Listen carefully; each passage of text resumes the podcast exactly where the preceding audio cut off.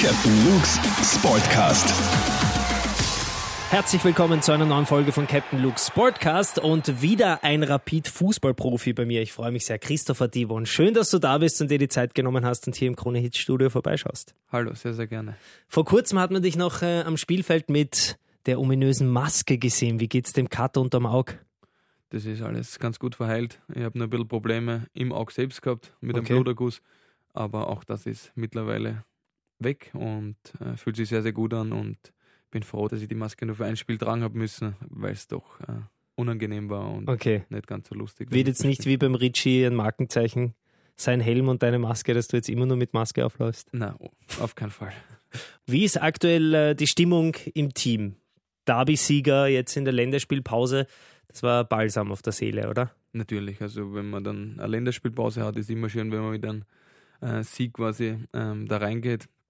Noch dazu gegen einen Erzrivalen. Ähm, ähm, hat gezeigt, dass man die bessere Mannschaft momentan ist in Wien und das tut sehr, sehr gut und hat auch der Mannschaft gut getan. Wir haben jetzt wirklich zwei Wochen in Ruhe arbeiten können, ähm, haben uns gut auf das nächste Spiel äh, gegen die Admira am Sonntag vorbereitet und äh, das ist immer was ganz was Schönes, äh, wenn man da einen Favoriten gewinnt, ja. Wie hast du die Zeit in der Pause genutzt? Gibt es eigentlich eine Pause in der sogenannten Länderspielpause oder ist da der Trainingsplan genauso wie während der laufenden Saison?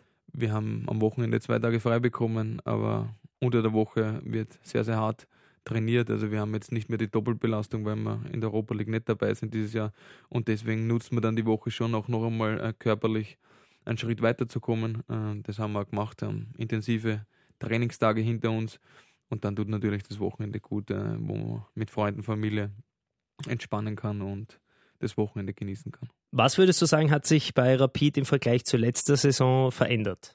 Also unser Kader ist äh, deutlich kleiner geworden. Ähm, die Doppelbelastung fällt weg. Äh, wir brauchen nicht ganz so viele Spieler ähm, und haben auch sehr, sehr gute Spieler dazu bekommen. Äh, Spieler, die vielleicht nicht ganz so zufrieden waren, auch abgegeben. Und jetzt ist ein richtig guter Konkurrenzkampf in der Truppe. Ähm, die Jungs geben alle Gas, ziehen alle an einen Strang. Und das ist sehr, sehr positiv und das merkt man, glaube ich, auch am Platz. Also wir sind sehr schwer zu bespielen, wissen aber auch, dass wir noch einiges zu tun haben. Aber ich sehe da eigentlich Woche für Woche einen Fortschritt und äh, bin sehr positiv gestimmt. Jetzt am Wochenende heißt es äh, gegen die Admira. Ähm, aus sechs Spielen nur einen Punkt, aber ich glaube, die Admira sollte man nie unterschätzen, jetzt auch noch ähm, mit dem neuen Trainer Schmidt. Ähm, was ist die Devise aus Rapid-Sicht für den Sonntag?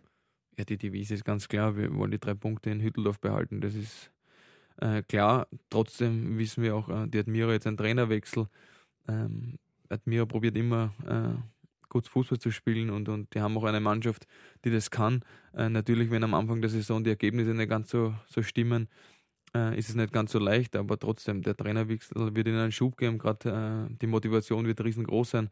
Ähm, man spielt dann nicht so oft äh, in Hütteldorf in einem Jahr und deswegen äh, wissen wir und unterschätzen auf keinen Fall die Admira. Ähm, trotzdem ist das Ziel ganz klar, äh, dass wir die drei Punkte bei uns behalten. Du hast ja ähm, auch eine Admira-Vergangenheit, wie viele andere, die bei Rapid spielen, unter anderem Stefan Schwab, Thorsten Schick, früher auch Marcel Sabitzer, der von der Admira zu Rapid und dann ins Ausland gegangen ist. Ähm, auch der Trainer, Didi Kübauer, hat eine Admira-Vergangenheit. Ist das Zufall oder ist die Admira fast so ein bisschen der Ausbildungsverein für Rapid? Nein, es sind immer wieder Spieler im Kader bei Rapid, äh, die bei der Admira ausgebildet worden sind. Ähm, ich bin auch davon überzeugt, dass es wirklich einer der besten Ausbildungsstätten in Österreich ist. Und äh, es hat sehr viel Spaß gemacht, in der Südstadt zu arbeiten äh, und zu trainieren. Ähm, sind wirklich gute Trainer am Werk, gemeinsam in der Akademie mit der Schule, alles auf einen Fleck. Das ist wirklich richtig cool und das haben sie jetzt noch ausgebaut und ist noch besser geworden. Also die Infrastruktur stimmt und ja, unseren Trainer, das war dann wahrscheinlich Zufall, aber er selber, glaube ich, hat er auch bei der Admira gespielt in jungen Jahren und äh, ich habe ihn dann bei der Admira als Trainer das erste Mal gehabt. Wir sind gemeinsam Meister geworden, sind in die Bundesliga aufgestiegen. Also es war eine sehr schöne Zeit bei der Admira, aber es war dann auch klar, dass irgendwann der nächste Schritt für mich folgen muss und ähm, natürlich weiß ich, dass der Schritt nach Salzburg sportlich gesehen dann nicht das war, was ich mir erwünscht habe. Aber ich habe immer wieder betont, äh, bin froh, dass dann so kommen ist, wie es kommen ist, weil ich ähm, schon in ganz jungen Jahren äh, im Rapidstadion war und immer begeisterter Rapidler war. Und für mich passt es jetzt so, wie es ist. Und ich bin äh, sehr stolz, dieses Trikot tragen zu dürfen. Ja, die Causa Salzburg möchte ich später noch ansprechen. Jetzt noch zu Rapid. Du bist ein Zugpferd am Feld. Wie würdest du deine Rolle in der Rapid 11 einordnen? Ja, natürlich hat es vor ein paar Jahren bei Rapid den, den Schnitt gegeben. Viele ältere Spieler haben den Verein verlassen. Und dann war es so, dass äh, der Steff noch da war und ähm, die nächsten waren dann schon der, der Stefan Schwab und, und ich, der Mario ist noch da, der Sonny, ähm, sind so unsere älteren Spieler, die auch äh, die Führung in der Mannschaft übernehmen und da schauen, dass wir da eine Richtung vorgeben und versuchen, alle gemeinsam in ein Boot zu kriegen und das, was in die gleiche Richtung fährt. Ähm, war die letzten Jahre nicht ganz so einfach. Äh, durch einige Verletzungen schon auch ein bisschen äh, rauskommen aus dem Ganzen oder mich bewusst auch ein bisschen zurückgezogen, weil es glaube ich nicht ganz so einfach ist, wenn man nicht selber am Feld steht, ähm, anderen Spielern Tipps zu geben und da sie zu viel einzumischen. Deswegen war das nicht so leicht, aber jetzt äh, seit eineinhalb Jahren fühle ich mich sehr, sehr gut nach meiner Hüftoperation und äh, glaube, äh, kann das am Feld zeigen und komme immer mehr dorthin, äh, wo ich ja fußballerisch hin will.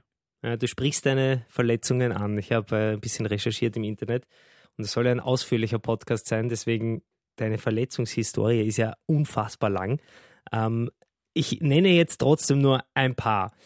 Bänderriss im Sprunggelenk, Wadenbeinbruch, Schulter-Eckgelenksprellung, Muskelfaserriss, Gesichtsverletzung, Hüftprellung, Adduktorenbeschwerden, Muskelfaserriss, Leistenoperation, Adduktorenbeschwerden, dann Syndesmosebandriss, darüber sprechen wir gleich noch, Jochbeinbruch, Schulter-Eckgelenksprellung, Muskelfaserverletzung, Gehirnerschütterung, Knieprobleme, Hüftprobleme, Seitenbandriss. Gibt es noch irgendwas, was ganz heil ist an deinem Körper eigentlich? Ja, normalerweise habe ich immer gesagt, dass meine Knie äh, sehr, sehr positiv sind an meinem Körper. Ja. Ähm, dann ist das mit dem, mit dem Seitenband kommen, das was Gott sei Dank äh, ausgeheilt ist und ich überhaupt keine Probleme habe, aber grundsätzlich würde ich meine Knie trotzdem da rausnehmen. Okay, die sind noch heil. Was ist der Syndesmose-Bandriss? Also es ist auch ein Band im, im Knöchel, äh, Knöchel. das was quasi das Wadenbein und das Schienbein zusammenhält. Und das ist damals im Spiel gegen Villarreal ja. nach fünf Minuten gerissen. Ähm, wobei es mir eigentlich zwei Tage später richtig gut gegangen ist, dass ich keine Schwellung gehabt habe.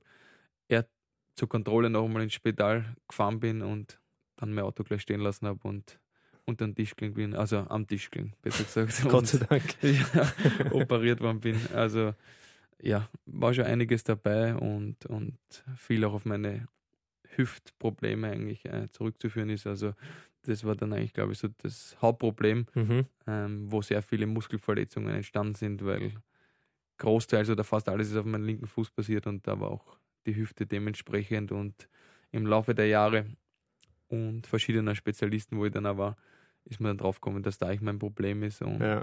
das wurde jetzt vor eineinhalb oder zwei Jahren behoben und seitdem geht es mir wirklich gut. Sehr gut. Ich wollte nämlich eben gerade fragen, was, was du als Erklärung siehst für dieses unfassbare Verletzungspech, weil oft ist es ja schwierig, wenn man jetzt am Knöchel Schmerzen hat, ist ja nicht dort unbedingt der Auslöser, bis man da mal hinfindet. Also die Hüfte war das. Glaubst du, war es dann auch noch irgendwie ähm, eine gewisse Art des mega viel Pechs oder war es eine Art der Veranlagung oder war es falsches Training oder ist das einfach alles aufeinander gefallen? Ja, also ich sage mal, die Katz- und Gesichtsverletzungen, das gehört beim Verteidiger ein bisschen dazu. Das ist dann vielleicht ein Pech. Hin und wieder auch äh, ein bisschen dumm, vielleicht, wenn man gewisse Zweikämpfe äh, voll reingeht, äh, was nicht immer so passt, aber für das stehe ich einfach. Ähm, das ist meine Leidenschaft zum Fußball und das werde ich ja nicht hergeben. Ähm, aber die anderen Geschichten, gerade bei meinem linken Fuß, äh, da bin ich mir jetzt schon sehr sicher, dass es von meiner Hüfte ausgegangen ist. Äh, ich habe da eine Fehlstellung gehabt und durch das hat einfach mein, mein Körper das kompensiert. Mhm. Und irgendwann geht sich das einfach für einen Muskel nicht mehr aus oder für ein Band nicht mehr aus und dann ähm, hat man da einfach die Verletzung. Ähm, Gott sei Dank habe ich dann einen Spezialisten für die Hüfte gefunden, ähm, der mir da Hoffnung gemacht hat und der mir richtig gut operiert hat. Und seitdem merke ich einfach, wie es immer besser wird und ähm, bin auch sehr positiv, dass ich jetzt gesund und munter bleibe. Sehr gut. Also jetzt bist du mit den 28 Jahren richtig eingestellt für noch einige Profifußballjahre. Ist jetzt natürlich schwer zu sagen, aber wirst du forever and ever das grün-weiße Dress tragen? Also ich spiele sehr, sehr gerne bei dem Verein. Ich habe jetzt noch ein Jahr Vertrag, äh, will jetzt einfach gute Leistungen bringen und ähm, ich habe eigentlich nicht vor, äh, nochmal den Verein zu wechseln. Man weiß nie, was kommt im, im Leben, aber ich bin mega happy, happy da. Äh, ich habe meine Familie rundherum und das ist alles sehr wichtig für mich und deswegen ähm, gibt es ja keinen Grund, irgendwie woanders hinzuschielen. Okay, das heißt, auch wenn China anruft, hebst du nicht ab? Na, also das ist nicht unbedingt das, äh, was mir Spaß machen wird, glaube ich. Und deswegen ähm, denke ich jetzt nicht an China. Diese Geschichte mit Red Bull Salzburg ist vielleicht so ein, ein kleiner Fleck in deiner Fußballkarriere, wo du nicht so gerne zurückschaust, wobei man das alles, glaube ich, einmal durchlebt haben muss, um daraus zu lernen. Erzähl mal ganz kurz aus deiner Sicht und deine Zusammenfassung, was, was ist da überhaupt gelaufen, was ist nicht so gelaufen, wie du dir das vorgestellt hast?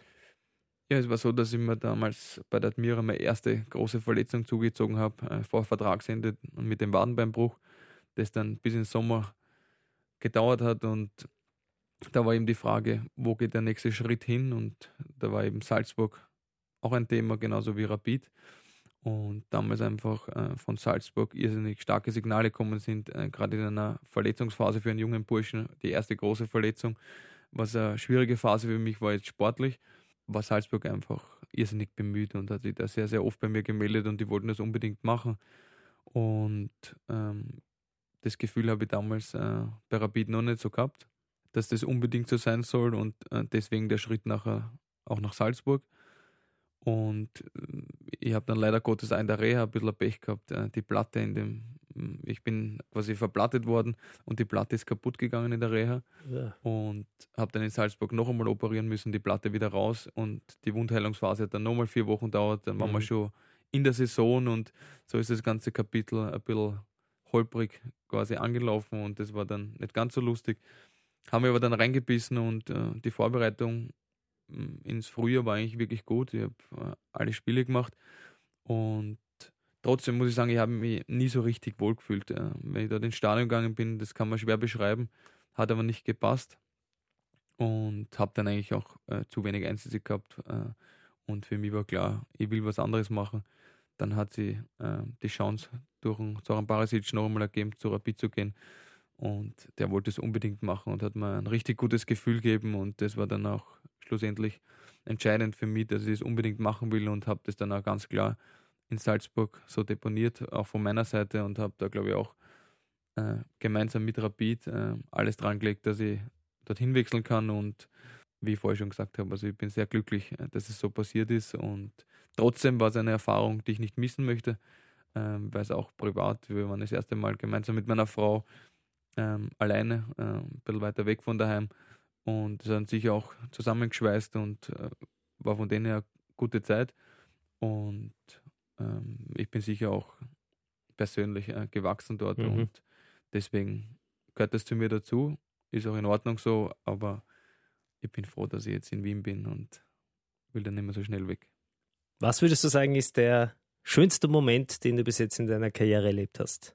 Natürlich, also der Nationalteam-Einsatz, äh, wo ich gleich einen Tor gemacht mhm. habe, das äh, sind Erinnerungen, die vergisst man nicht. Ähm, mit Rapid war es äh, der Auswärtssieg in Amsterdam, das war was ganz, ganz Besonderes. Aber ich sage generell, die Europa League-Spiele, ähm, auch der Aufstieg ins Sechzehntelfinale, das sind schon Sachen, ähm, die sind nicht alltäglich und auch nicht äh, selbstverständlich.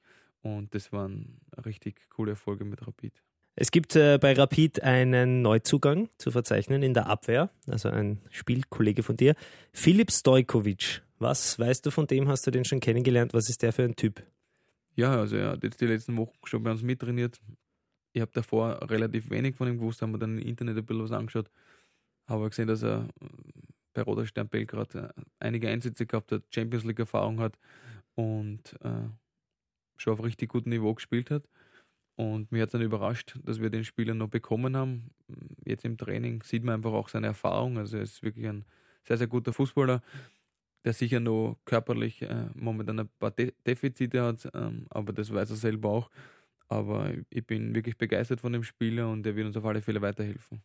Stefan Schwab hat mir verraten, dass er bei den äh, Freizeitsportarten wie Beachvolleyball oder Basketball sehr gerne mit dir im Team spielt, weil er, so wie du, immer gewinnen will. Wie ist das? Wie schaut eure Freizeit aus? Wie oft äh, spielt ihr da eigentlich gemeinsam in der Mannschaft, abseits des Fußballplatzes? Ja, im Sommer ist natürlich Beachvolleyball ähm, Show des Öfteren auf unserem äh, Terminkalender. Äh, wenn es äh, der Fußball hergibt und wenn die Zeit passt. ähm, ich spiele sehr gerne in Schwabe, gerade Beachvolleyball, weil er da schon von der Familie ähm, gut veranlagt äh, ist. Gut veranlagt ist und äh, wirklich ein guter Spieler ist und äh, der gute Tipps gibt, äh, wo du lernen kannst. Und ich habe halt den Ehrgeiz, ist wurscht, was ich auch spiele.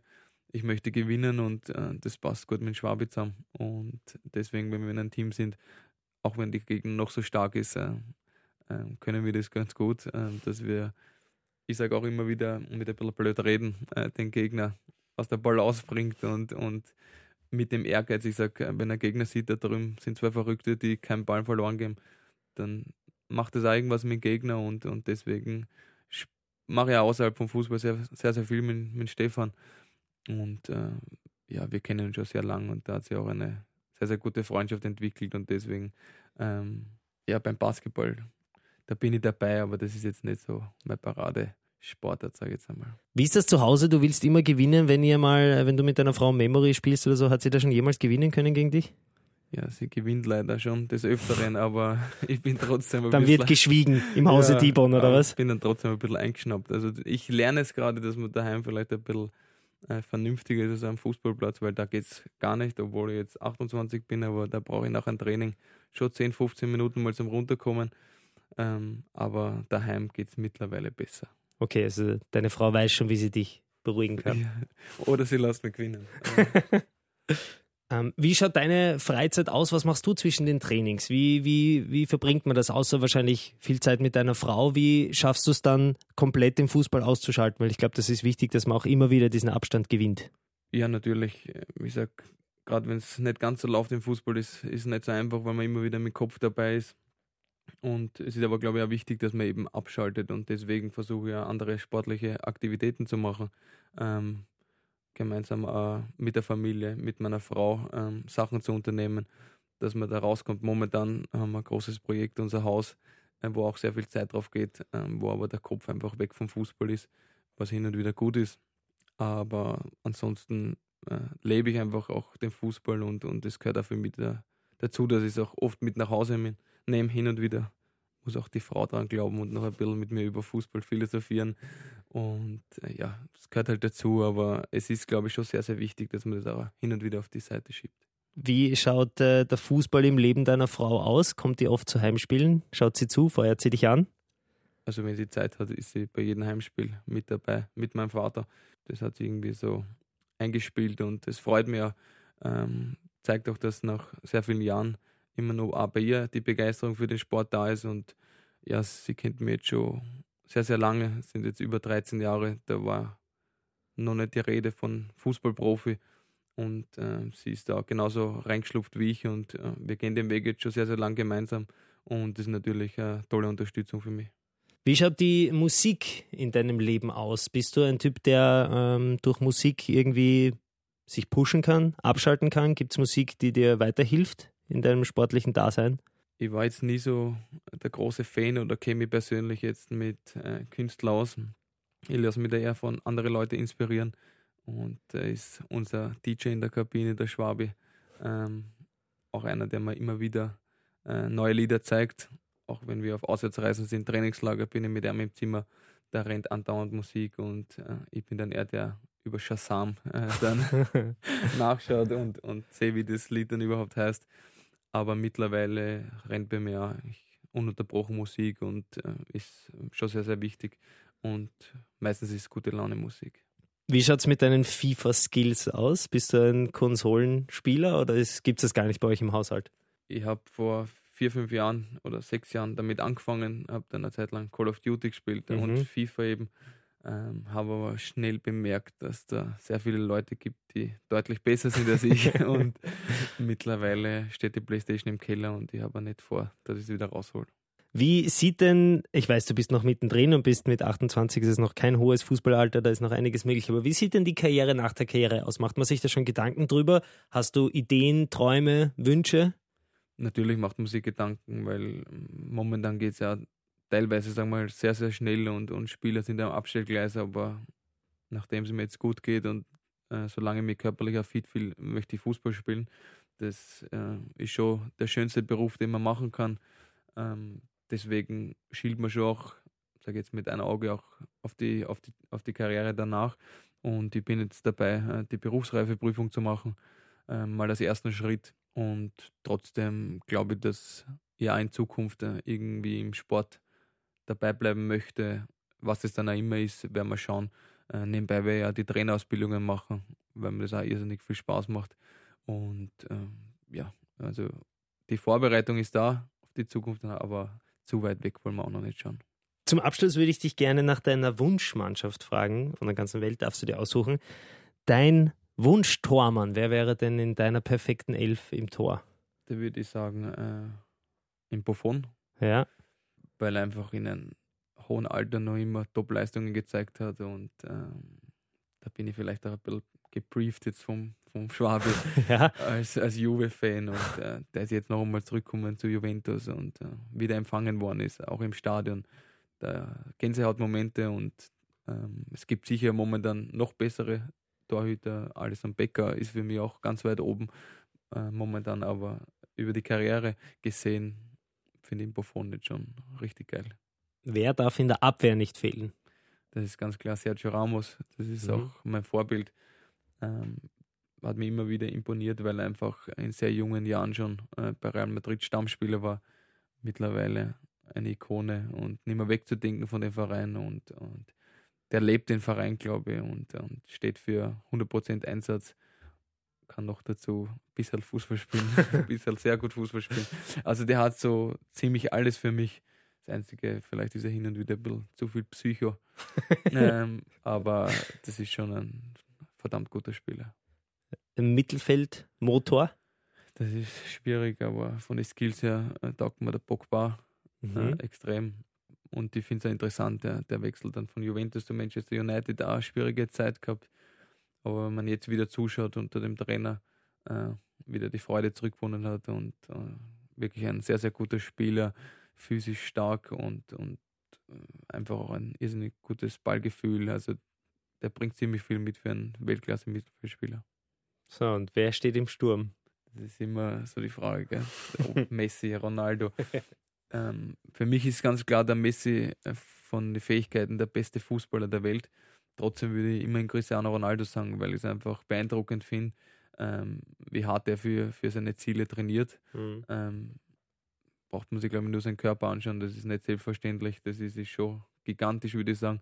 Und äh, der hat jetzt auch schon ein höheres Alter, trifft aber immer wieder und ähm, beweist immer wieder aufs Neue, dass er einfach äh, sensationell gut ist und, und alles gibt für den, für den Sport und deswegen würde ich da einen Cristiano Ronaldo reinstellen. Perfekt. Christopher, ich danke dir vielmals, dass du heute vorbeigekommen bist, dir die Zeit genommen hast. War ein mega cooler Podcast. Ich hoffe, dir hat es auch Spaß gemacht. Nein, nein, war sehr, sehr cool. Mal was anderes als Fußball spielen. Äh, ich sage danke für die Einladung und äh, alles Gute noch für den Podcast. Ja, danke, danke und äh, viel Erfolg für Sonntag. Dankeschön.